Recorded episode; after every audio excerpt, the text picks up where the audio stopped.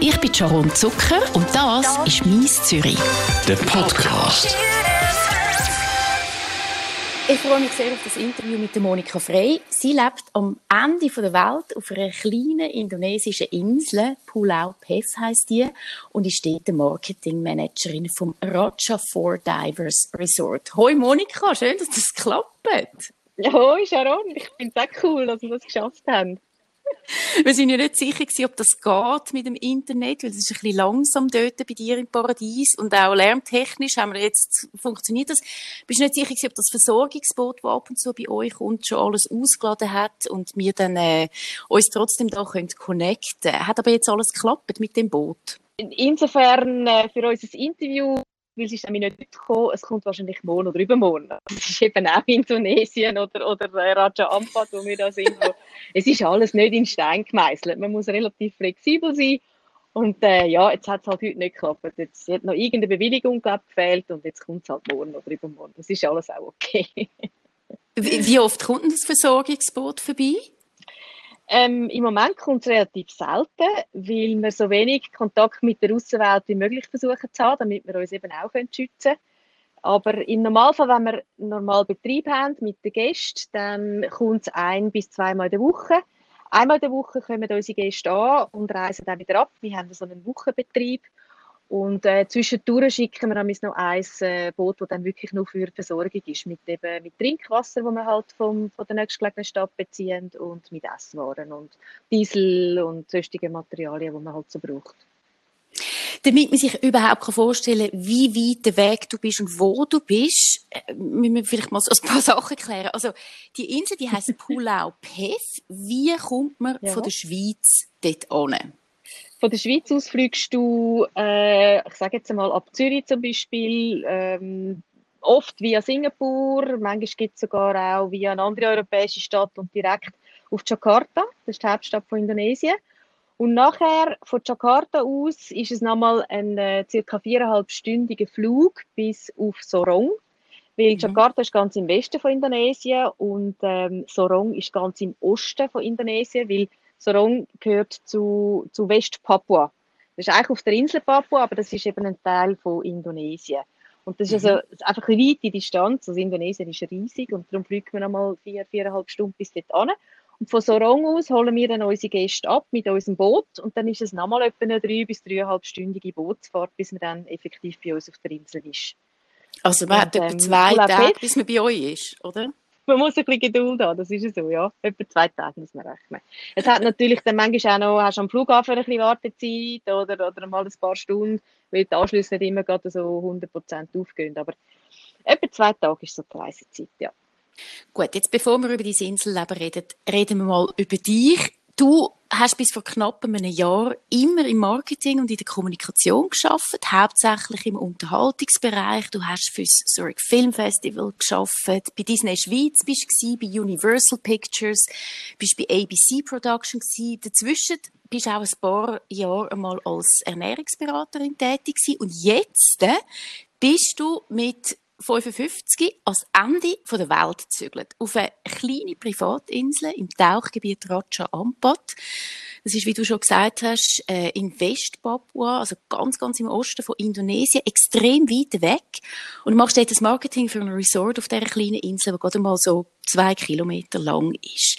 Wie bist du dazu gekommen, dass du Zürich verloren hast, das Marketing da verloren hast, alles an den Nagel gehängt hast und ins Paradies gezogen bist? Ich bin eigentlich wie die Jungfrau zum Kind zu dem Job gekommen, weil ich habe vorher noch nie, wie du jetzt ja gerade vorher gesagt hast, ich habe noch nie im Tourismus gearbeitet, habe das aber eigentlich schon immer mal wollen, es hat mich immer gereizt, weil ich erstens sehr gerne Sprachen habe und auch ein paar äh, Sprachen rede und, und die immer gerne angewendet habe. Ich bin auch immer viel gereist, schon von meiner Familie her und so. Also Tourismus war etwas, was mich interessiert hat. Und dann habe ich per Zufall vor einem guten Jahr äh, über eine gemeinsame Bekannte von meiner aktuellen Chefin und mir äh, erfahren, dass da ein Job frei wird als Marketingmanagerin. Also ich habe meine jetzige Chefin noch nicht kennt, bin aber sehr unglücklich an dem Job, den ich hatte vorher und eigentlich unbedingt so schnell als möglich dort weg will. Also ich bin dann einfach mal auf die Webseite von dem Resort schauen und habe gefunden, wow, das ist ja super für Ferien, aber dort wohnen und arbeiten ist jetzt schon ein bisschen verrückt, oder? Und dann habe ich mir das ein bisschen überlegt, habe mit meinen zwei mehr oder weniger erwachsenen Kindern geredet und beide sind begeistert gewesen und gefunden, wenn dir das Spaß macht, mach doch das. Und dann habe ich die Frau in Zürich getroffen, die Maya, die jetzt meine Chefin ist und auch ähm, Gründerin und, und äh, Geschäftsführerin von Roger für Davis. Und bin eigentlich hin und weg von dieser Frau. Das ist einfach eine mega coole Person. Die hat, was die da aufgezogen hat, äh, in zehn Jahren jetzt, ist, ist einfach unglaublich. Und das hat so von der Chemie her gerade gestimmt. Und dann habe ich mir das wirklich ernsthaft angefangen zu überlegen und bin dann nachher einmal noch schnell für eine Woche da angekommen, um das mir einfach mal noch anschauen. Also ich habe gefunden, ich muss ja auch ein bisschen spüren, wie das da überhaupt so ist. Ich kann ja nicht äh, ans andere Ende der Welt go, go leben und arbeiten, wenn ich noch nie da bin. Bin da angekommen mhm. und habe zuerst äh, gefunden, wow, wahnsinnig, super schön und habe in der ersten Nacht ehrlich gesagt ein bisschen Krise gehabt, weil ich dachte hey, das ist Hammer für Ferien, aber kann ich da wirklich leben? Weil wir sind mitten in der Natur, also wir sind so nah beim, beim Dschungel und so weit weg vom städtischen Leben, wie ich es vorher kennt habe, dass ich schon gerade ein bisschen Krise hatte. Aber nach drei Tagen ist das alles weg gewesen und ich habe gewusst, das stimmt. Ich kann mich da wohlfühlen. Ich fühle mich wohl mit der Maya, mit der Art, wie sie, wie sie das Resort führt, wie sie mit den Menschen umgeht. Und ich habe nach drei Tagen habe ich ihr zugesagt. Und bin nachher ein paar Monate später da angekommen. Also es ist so ein relativ ein spontaner Entscheid gewesen, aber ich bin sicher gewesen, dass es gut kommt. Ich habe gar nicht zweifelt, dass das in die Hose gehen also ich finde es wirklich sehr bewundernswert, weil mit 20, 25 macht man das vielleicht schneller mal, aber das bist du nicht mehr. Du bist 55 und hast dich einfach entschieden, du machst das jetzt. Ich finde es sehr mutig, ich finde es sehr lässig. Wie hat dein Umfeld reagiert auf das? Haben sie gefunden, du spinnst, so einen Job und Nagel zu hängen und einfach zu gehen? Oder haben sie gefunden, hey, lässig, das würde ich auch gerne machen? Die meisten haben reagiert, äh, die, die zweite Variante, also leck, so cool viele, eben, wie du sagst, haben gefunden, es ist sehr mutig und, und wahrscheinlich insgeheim hast du gemerkt, boah, das würde ich eigentlich auch gerne mal probieren, aber ich getraue mich nicht so recht, weil ich habe ja da meine Familie und mein, mein bequemes Leben und meinen guten Job und meinen guten Lohn. Ich habe natürlich schon müssen auf einiges verzichten ich persönlich finde es nicht wahnsinnig mutig. Ich finde das mutig, was Maya gemacht hat vor zehn Jahren, nämlich da ankommt etwas von Grund auf neu aufbauen. Ich habe ja können ins, ins gemachte Nestchen sitzen. Sie hat das Resort so super aufgezogen, dass ich eigentlich nicht so viel Risiko eingegangen bin. Und zudem ist meine private Situation auch noch so gewesen, dass ich auch können mein Standbein in der Schweiz behalten. Also ich bin nicht ausgewandert in dem Sinn. Ich habe einfach gesagt, ich komme mal eine gewisse Zeit an. Ich könnte aber jederzeit zurück. Also ich habe immer eine Wohnung und, mhm. und ich könnte da nicht zurück, wenn alle Strecke reisen. Und von dem her habe ich nicht so Angst gehabt oder, oder habe nicht gefunden, das ist jetzt ein wahnsinniges äh, Unter also mal ein Unterfangen ist es schon gewesen, aber es war nicht so ein Risiko oder nicht so wahnsinnig mutig. Ich finde, es macht einem selber so viel, so viel Mut, dass man nicht das Gefühl hat, hey, ich, ich bin stuck irgendwo, sondern ähm, dass man vielleicht mal seinen Horizont ein bisschen erweitert. Also wenn ich das jetzt so höre, dann finde ich das total lässig. Dann äh, es ist jetzt nicht gerade so, dass ich meinen Job wieder Nagel hänge, weil der gefällt mir sehr gut. Aber ich finde es so gut zum Wissen, hey, es ist nie zu spät, weißt eben. Man muss nicht 25 sein, um nochmal eine Kehrtwende machen in seinem Leben. Die Insel, wo du bist, mhm. Pulau Pef, du hast es schon gesagt, dort hat es nichts drauf, außer der Dschungel und das Resort, wo du dafür schaffst. Wie viele Menschen leben auf dieser. Insel, jetzt mal ohne Touristen? Also wir sind mittlerweile gut 50 Mitarbeitende da auf der Insel und dann haben wir noch ein paar, die sonst auf der Welt verstreut sind, also wo, wo zum Beispiel Buchungen entgegennehmen für uns, zwei Frauen, die in der Schweiz das machen. Aber wir sind etwa 55 Leute, die da arbeiten auf dieser Insel. Also die Hälfte von unseren Mitarbeitenden sind aus der Region, also sind, sind Papuas, weil das ist meiner Chefin der Maya sehr wichtig gewesen, dass wirklich die Leute aus der Region eben auch können von so einem Resort profitieren, dass die Arbeit überkommen und durch das ihre Familien können ähm, unterstützen oder, oder durch, durchbringen. Weil sie haben da nicht so viele Möglichkeiten für Jobs, sie haben auch nicht wahnsinnig gute Ausbildungen. Wir schauen das auch ein bisschen als unseren Job an, um die Leute auch ähm, weiterbilden und denen äh, so ein bisschen wie ein Fundament geben eigentlich fürs Leben. Das ist manchmal relativ anstrengend, aber es ist auch sehr spannend, weil es sind wirklich ja, sehr, sehr, sehr fröhliche Menschen, sehr, äh, die leben total im Moment und das tut uns Schweizer, finde ich, wahnsinnig gut. Wir, die sonst eben sehr so auf Zukunft und auf Sicherheit bedacht sind und die, das sind das totale Gegenteil. Es, ist, es zählt, was heute ist und heute geht es mir gut und morgen schaue ich morgen weiter. Die andere Hälfte der Mitarbeitenden sind aus dem Rest von Indonesien. Ähm, wir haben noch, ähm, also abgesehen von der Maya, die eben das Resort leitet und gegründet hat, haben wir noch ähm, unseren Technikchef, der auch äh, aus Europa kommt, aus Deutschland und ich aus der Schweiz. Das sind eigentlich die einzige Westler, die zurzeit äh, auf der Insel arbeiten. Die Insel, die heisst Pulau Pef und wir haben schon darüber geredet, die ist im Tauchgebiet Raja Ampat. Ich kann mir sagen lassen, das sei der Tauchort überhaupt. Also wenn man Tauchfan ist, dann müssen wir eigentlich fast schon mal dort hingehen. Das Insel ist ganz klein, hast du gesagt, zwei Kilometer lang, von einem Ende zum anderen. Kannst du die Insel mal noch ein bisschen beschreiben, damit man sich ein Bild davon machen kann? Wie sieht das dort denn aus? Also Pulau heißt Insel und Pef heißt auch zersplittert. Und das ist, ähm, es ist wirklich eben nicht so eine, so eine runde, kompakte Insel, wie man sich das vielleicht von den Malediven vorstellt. Und sie ist zwar schon klein, aber auch nicht so klein, weil sie halt eben sehr verzettelt ist. Also die zwei Kilometer, das ist eigentlich so ein bisschen die längste Distanz von einem verzettelten Ende zum anderen und zwischendurch hat es ganz viele Buchten und, und, und also auch noch kleine Abspaltungen, so Mini-Inseln, wo eigentlich alles auch dazugehört. Es ist sehr eine grüne Insel. Es hat nur um, am Westrand, also am Weststrand quasi von dieser Insel, ist das Resort. Wir haben nur zehn Bungalows, sind also sehr klein. Mhm. Und der grosse Rest von der Insel ist einfach Dschungel. Und eben vor allem grün, also Mangroven, Palmen, sonst verschiedene Arten von Bäumen. Das Klima ist, ist tropisch. Also gerade jetzt haben wir so eine Zeit, wo es recht wir haben eigentlich nicht eine Regenzeit, wir sind so eine ganz Jahresdestination, aber jetzt gerade ist es ein jeden Tag einmal eigentlich schön und dann regnet es wieder einmal eine Stunde oder zwei oder mal in der Nacht und dann ist es wieder schön oder heute hat es ein Wolken. Also es ist so ein bisschen, man weiß es nicht, aber es gibt auch Phasen, wo es einfach nur schön und, und sonnig ist. Halt äh, relativ warm und feucht, aber eigentlich, ich finde es ein angenehmes Klima. Von dem her, ähm, ich finde es wahnsinnig.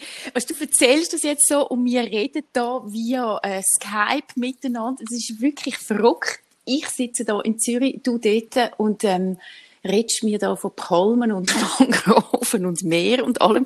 es ist so eine absurde Situation. Es ist wirklich, ich glaube, ich habe noch nie mit jemandem geredet auf so eine Art und Weise, was so weit weg ist. Also, das, ich finde das total schön. und eben absurd. Wie sieht denn, ja. deine, wie sieht denn deine Unterkunft aus? Wie, wie lebst du? Also leider habe ich nicht ganz so einen schönen Bungalow wie unsere Gäste, die hier kommen. Die haben nämlich so, so sehr grosse, grosszügig gebaute, ganz traditionelle äh, Papua-Stil-Bungalow, die aus natürlichen Materialien gemacht sind, mit Holz und Palmenblätterwänden und so. Wir haben zum Beispiel keine Klimaanlage da äh, trotz der warmen, feuchten äh, Temperaturen ist es eigentlich nicht unbedingt nötig, weil die sind so groß und hoch gebaut, dass du so eine Luftzirkulation hast, die eigentlich macht, dass es äh, recht angenehm ist. Also schwitzt man nicht in der Nacht? Warm. Mal, man schwitzt schon. Doch, man schwitzt schon, aber wir sind in den Tropen, also von dem her ja, wenn du gerne 18 Grad Maximum hast, eher drunter, dann bist du vielleicht bei uns nicht ganz am richtigen Ort. Aber wenn du gerne möchtest, ein bisschen spüren, wie es so ist in den Tropen, in so einem Land, dann finde ich das eben eigentlich eine gute Art. Wir haben so Angestelltenhäuser, die eigentlich im gleichen Stil gebaut sind, aber einfach halt ähm, unterteilt in Zimmer und ich habe einfach ein Einzelzimmer und ich, etwas, was für mich noch gewöhnungsbedürftig war, und dort ist eben vielleicht das Alter, das ein bisschen mitspielt, ich teile ein Badzimmer mit, äh, mit einer anderen Frau. Also wir haben für das vierte haben wir einfach zwei Badzimmer die sind außerhalb mhm. vom Zimmer. Also ich muss am Morgen ich aufstehen, als erstes mal zum Zimmer raus und dass ich auf die Toilette kann oder duschen und ja, da habe ich mich schon ein bisschen daran gewöhnen, weil man sich halt so an einen gewissen Luxus die gewöhnt war. Und, ähm, aber jetzt mittlerweile ist, ist es so und äh, es geht gut. Also wir kommen gut aneinander vorbei und es ist echt tiptop. So.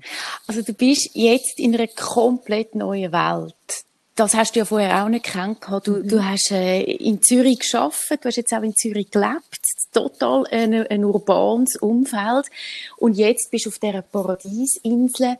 Was, was ist am Anfang jetzt, abgesehen von der Unterkunft und dem WC und dem Bad, das du teilst, was, was ist ähm, für dich am herausforderndsten gewesen? Ich glaube, einerseits ist es schon die Nähe zur Natur.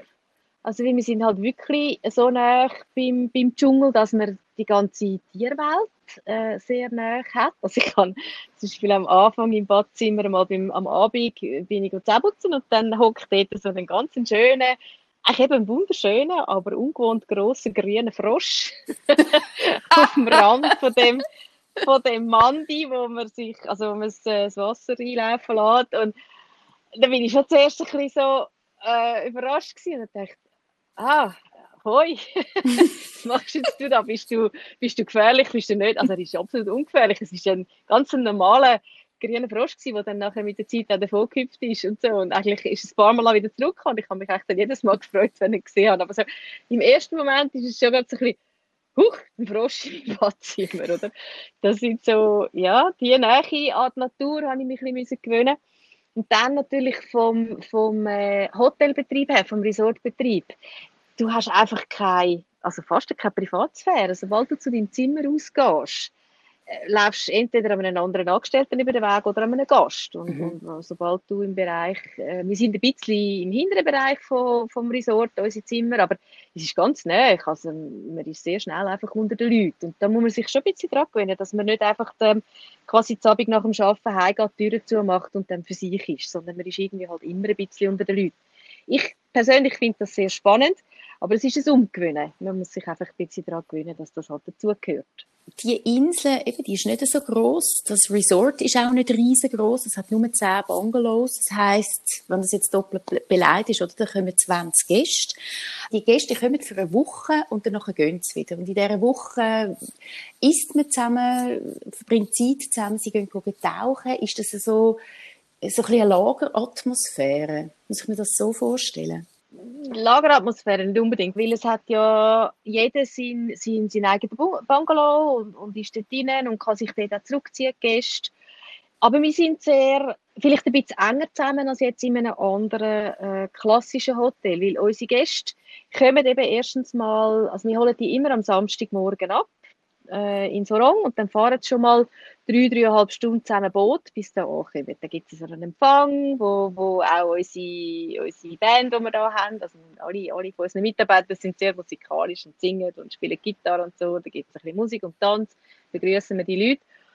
Und nachher ist halt vieles, was man da macht, ist gemeinsam. Also das Tauchen oder das Schnorcheln. Man geht mit dem Boot raus, ähm, geht gemeinsam tauchen in Gruppen.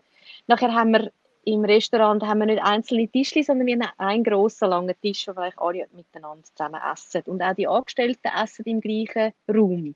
Mhm. Vielleicht jetzt die, die kein Englisch können, nicht unbedingt am gleichen Tisch wie die, wie die Gäste, aber die von den Angestellten, die Englisch können, die sitzen dann gerne mit den Gästen zusammen und schwätzen.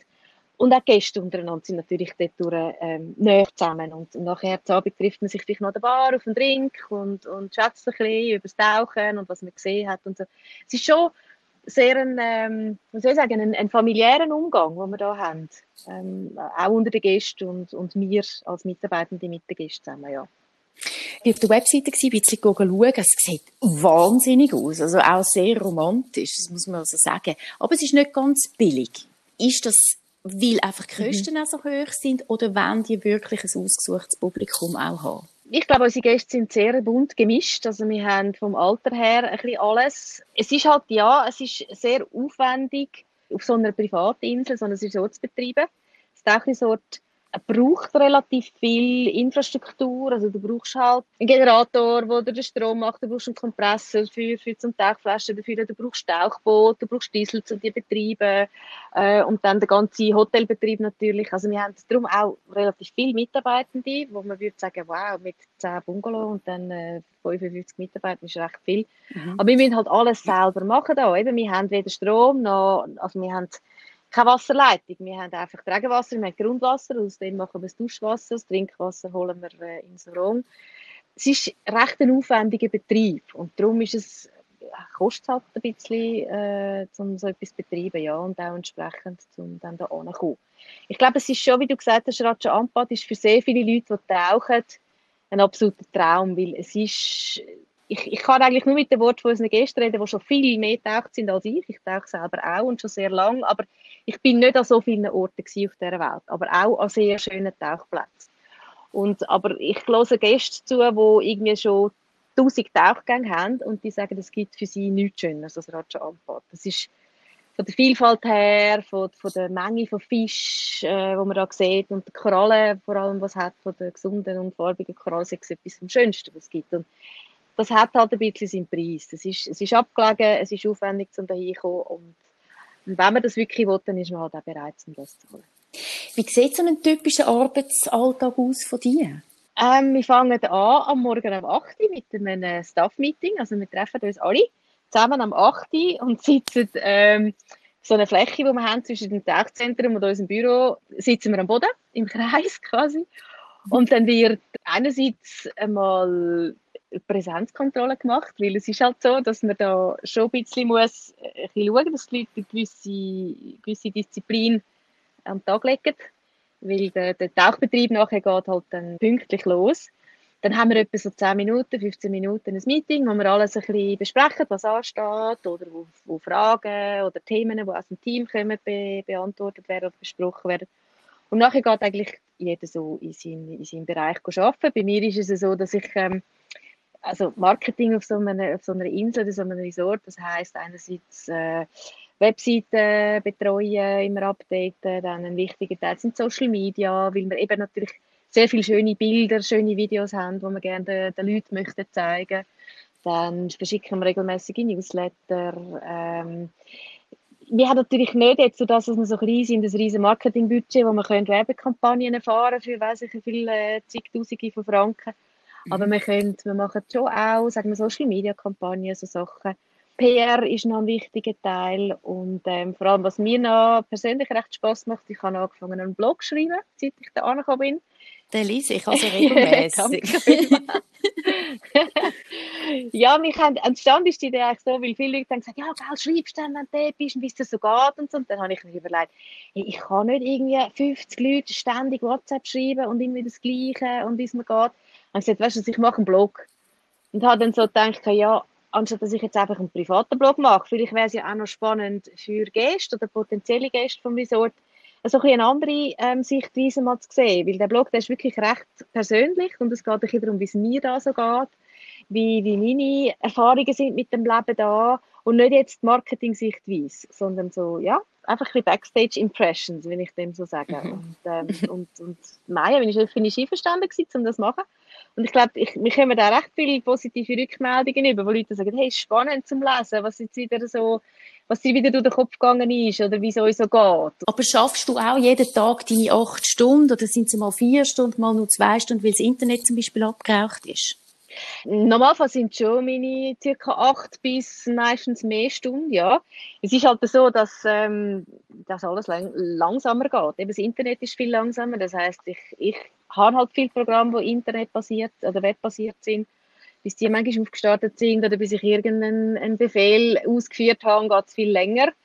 Mhm. Und das zieht sich manchmal dahin. Aber wir haben auch, was ich arbeite, bis um eins, halb zwei, dann gibt es Mittag, dann gibt es eine kurze Pause und dann arbeite ich so bis um sechs. Und dann ist aber oft halt auch am Abend, ein, wie gesagt, ein wichtiger Teil, wenn das Resort normal läuft, ist, ist halt Guest Relations. Das heisst, ähm, auch mal mit den Gästen vielleicht etwas trinken an der Bar, ein bisschen schwätzen, auch das Nachtessen kann sich halt manchmal, geht ein bisschen länger, als wenn du jetzt nur für dich schnell etwas würdest essen daheim. Aber das ist für mich wie nicht zu arbeiten, weil ich, ich, ich genieße das. Ich, äh, ich finde es spannend, mit den Gästen zu reden und, und äh, zu erfahren, was für Menschen das sind. Aber das heisst, es kann sein, dass mein Arbeitstag in dem Sinn halt vielleicht bis zu um 11 geht oder so. Ich sehe einfach immer das Paradies vor mir und dann finde ich schon, es ist so halb Arbeiten. Nein, ich will jetzt meine Arbeit nicht schmälern, aber es ist einfach ein bisschen ein anderer Groove in meiner Vorstellung. Jetzt kommen die Gäste, mhm. jede Woche kommen neue Gäste. Da hat sicher auch mal der eine oder die andere darunter, der jetzt einfach ein bisschen anstrengend ist. Und da kann man sich ja nicht gut ausweichen. Wie, wie gehst du mit dem um? Ich bin jetzt seit dem letzten äh, Ende Juli bin ich da und ich, ich muss ehrlich sagen, es hat ganz selten gegeben, dass man vielleicht mit einem Gast mal nicht so die gleiche Wellenlänge gehabt hat. Aber das, ich glaube, das gibt es überall. Das hat es vorher ja auch schon gegeben in anderen Jobs. Und klar bin ich dann da vielleicht ein bisschen näher mit diesen Leuten zusammen und, und kann dem weniger ausweichen, aber vielleicht hat es für jemand anderen, der dann mit dem Gast besser äh, kann und dann, dann tut sich jemand anderes ein bisschen mit dem abgeben und so. Ich, ich sehe es nicht so fest das Problem. Ich glaube, wenn man das alles nicht so verkrampft anschaut und dann mal wieder einen, einen Spruch macht oder einen, einen, Witz, dann kann man eigentlich alle Leute ein bisschen packen und dann muss man einfach einmal wieder sagen, schau mal, wo, wo sind wir denn da? Wir sind ja da im Paradies und wir haben es eigentlich so schön. Und ich glaube, man kann viel noch versuchen, wieder einen, ja, irgendeinen Blickwinkel zu finden, wo man das alles ein bisschen entschärfen kann, wenn jemand mal sich vielleicht über etwas äh, aufregt oder nicht ganz zufrieden ist. Also ich, bis jetzt ist es eigentlich noch nie zu einem wirklich grossen Problem geworden. Aber glaubst du, es liegt auch daran, dass es halt wirklich so ein kleines Paradiesli ist und die Leute schon mal ganz anders bei euch ankommen und sich einfach gerade so wohlfühlen und durch das ist vielleicht ein bisschen äh, eine Stressreduktion da? Absolut. Ich habe das Gefühl gehabt, und das merke ich auch bei den Gästen, wenn sie da ankommen, dann wird einfach entschleunigt. Das ist, eben, man muss entschleunigen, weil es läuft einfach alles nicht so schnell, wie wir uns das gewöhnt sind. Aber es ist auch, nur schon das Wellenrauschen, ich weiß nicht, ob man jetzt das gehört im Hintergrund, das Meer, das ständig 24 Stunden am Tag rauscht. Im, oh, das sind die Wellen? Das sind die Wellen, die man das hört. Ja, und das ist, nein, es ist wirklich ein ständiges Rauschen und das ist so beruhigend. Und ich habe auch das Gefühl gehabt, ich bin, ich bin schon jemand, der relativ zackig unterwegs war im Leben immer. Und ich bin, glaube ich, einfach mal zwei Stufen runtergefahren, seit ich da bin. Klar, ich kann mich immer noch aufregen ab gewissen Sachen. Eben, das Internet ist eins. Also wenn das nicht geht, dann könnte ich den Tisch beißen. Aber es ist dann gleich, da muss ich immer wieder sagen, okay, die Welt geht nicht unter und ich bin an einem wunderschönen Ort und es kommt irgendwann wieder gut und das Internet geht dann wieder und ich kann dann fertig machen, was ich eigentlich machen will. Also deine Chefin hat die beste Marketingmanagerin eingestellt überhaupt. Du erzählst das so schön. Ich glaube dir auch, dass es wirklich so ist. ich will dich doch nicht anlügen, Sharon. Apropos Entschleunigen, jetzt auf der ganzen Welt muss man ein bisschen entschleunigen, beziehungsweise hat man jetzt hier in der Schweiz in den letzten zwei Monaten sehr entschleunigt mit der ganzen Corona-Krise. Wie ist das bei euch? Im Moment, Michael, haben ihr keine Gäste bei euch. Wie sieht das aus während der Corona-Zeit bei euch? Ja, wir haben seit Ende März haben wir keine Gäste mehr, weil Indonesien hat auch Grenzen am 2. April für alle ausländischen Reisenden geschlossen.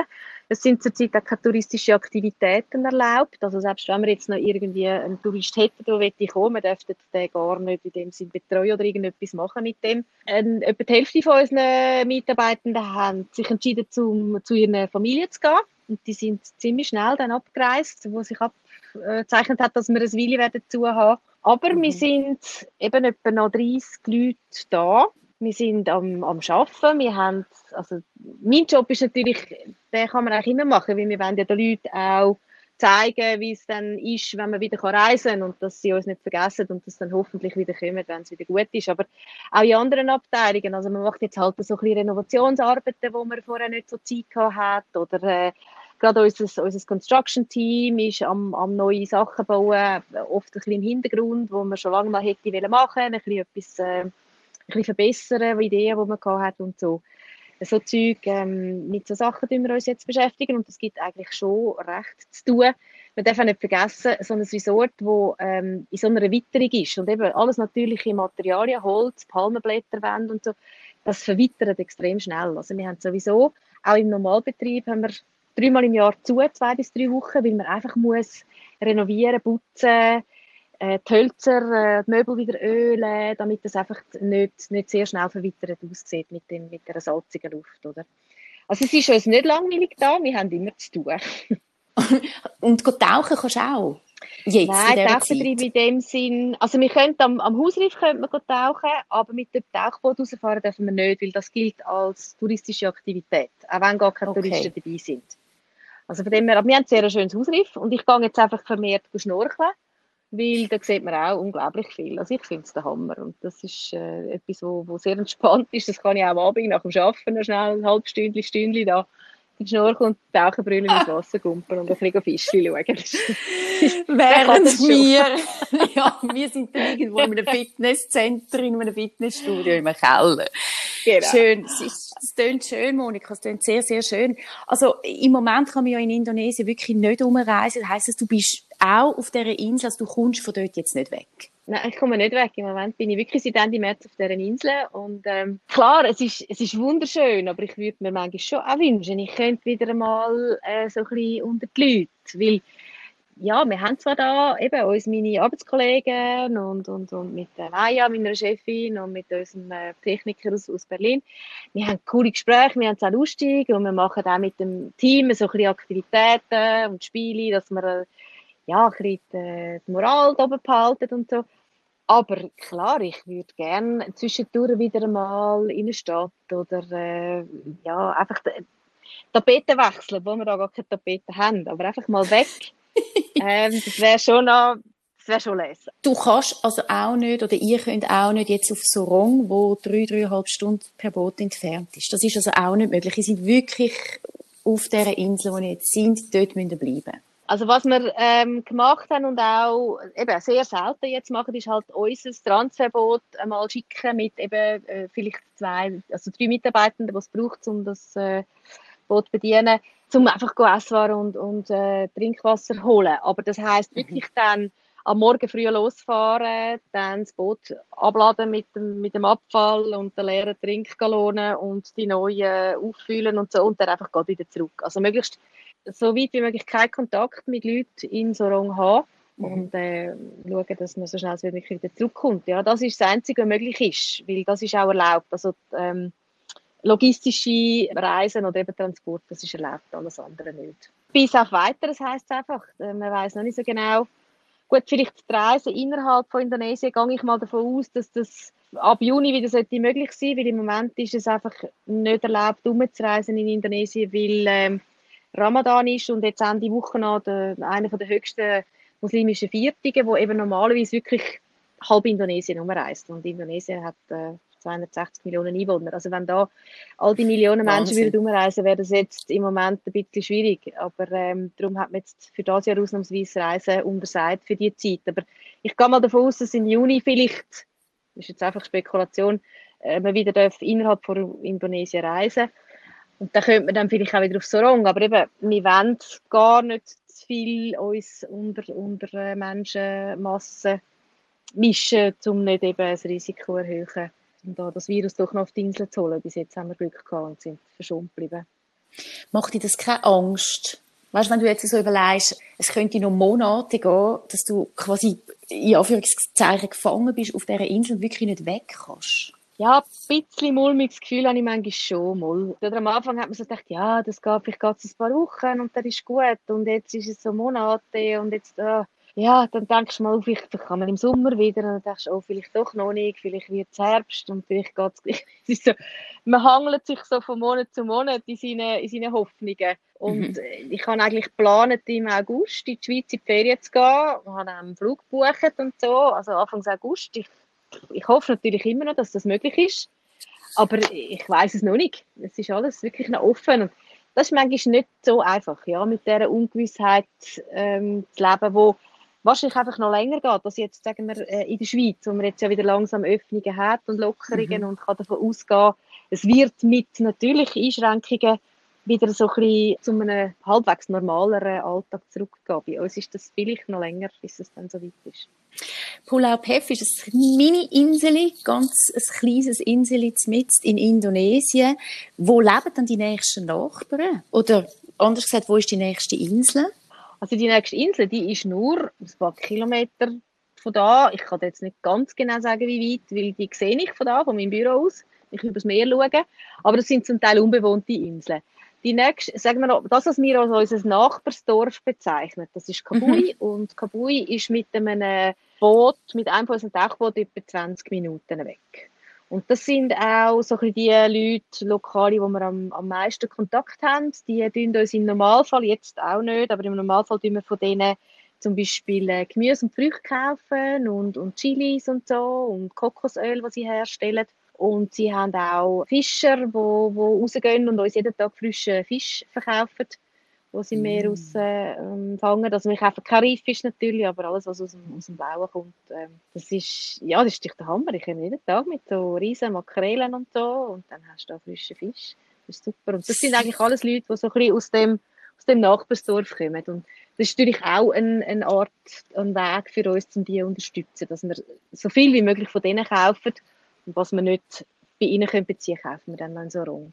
Wächst eigentlich auf eurer Insel auch irgendetwas? Irgendwelche Früchte oder Gemüse oder so? Also was wir da natürlich viel haben, weil wir haben ja Palmen, wir haben Kokospalmen, das heißt, wir haben Kokosnüsse. Also das ist äh, sicher das, was wir wahrscheinlich am meisten haben und äh, da klettern also unsere, unsere Jungs zum Teil wirklich barfuß die Palmen drauf und schlagen die Kokosnüsse ab. Das ist recht äh, spektakulär zum Zuschauen. Und die brauchen wir dann auch zum Kochen und, und zum Trinken. Und ähm, sonst haben wir jetzt auf der Insel nicht so viel ähm, uns bekannte Gemüse und Früchte. Also wir haben selber jetzt einen Garten gemacht und dann jetzt ähm, Gemüse und, und Chilis und so züchten. Aber im Normalfall ist das nicht einfach so wild. Aus dem Nachbarsdorf äh, beziehen wir, wie gesagt, eben Gemüse. Also das ist oft so Wasserspinat oder Bananen, aber das haben wir jetzt nicht wild in dem Sinn auf, auf der Insel.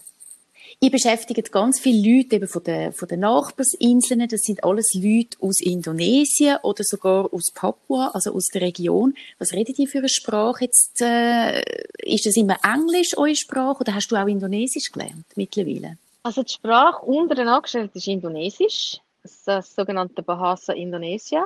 Papuas hat natürlich ihre eigene Papua-Sprache. Und es ist eben nicht so, dass Indonesisch gleich Indonesisch ist. Man hat mir gesagt, dass Indonesien etwa 1200 Sprachen hat. Also das ist unglaublich. Es ist auch einfach ein riesiges Land.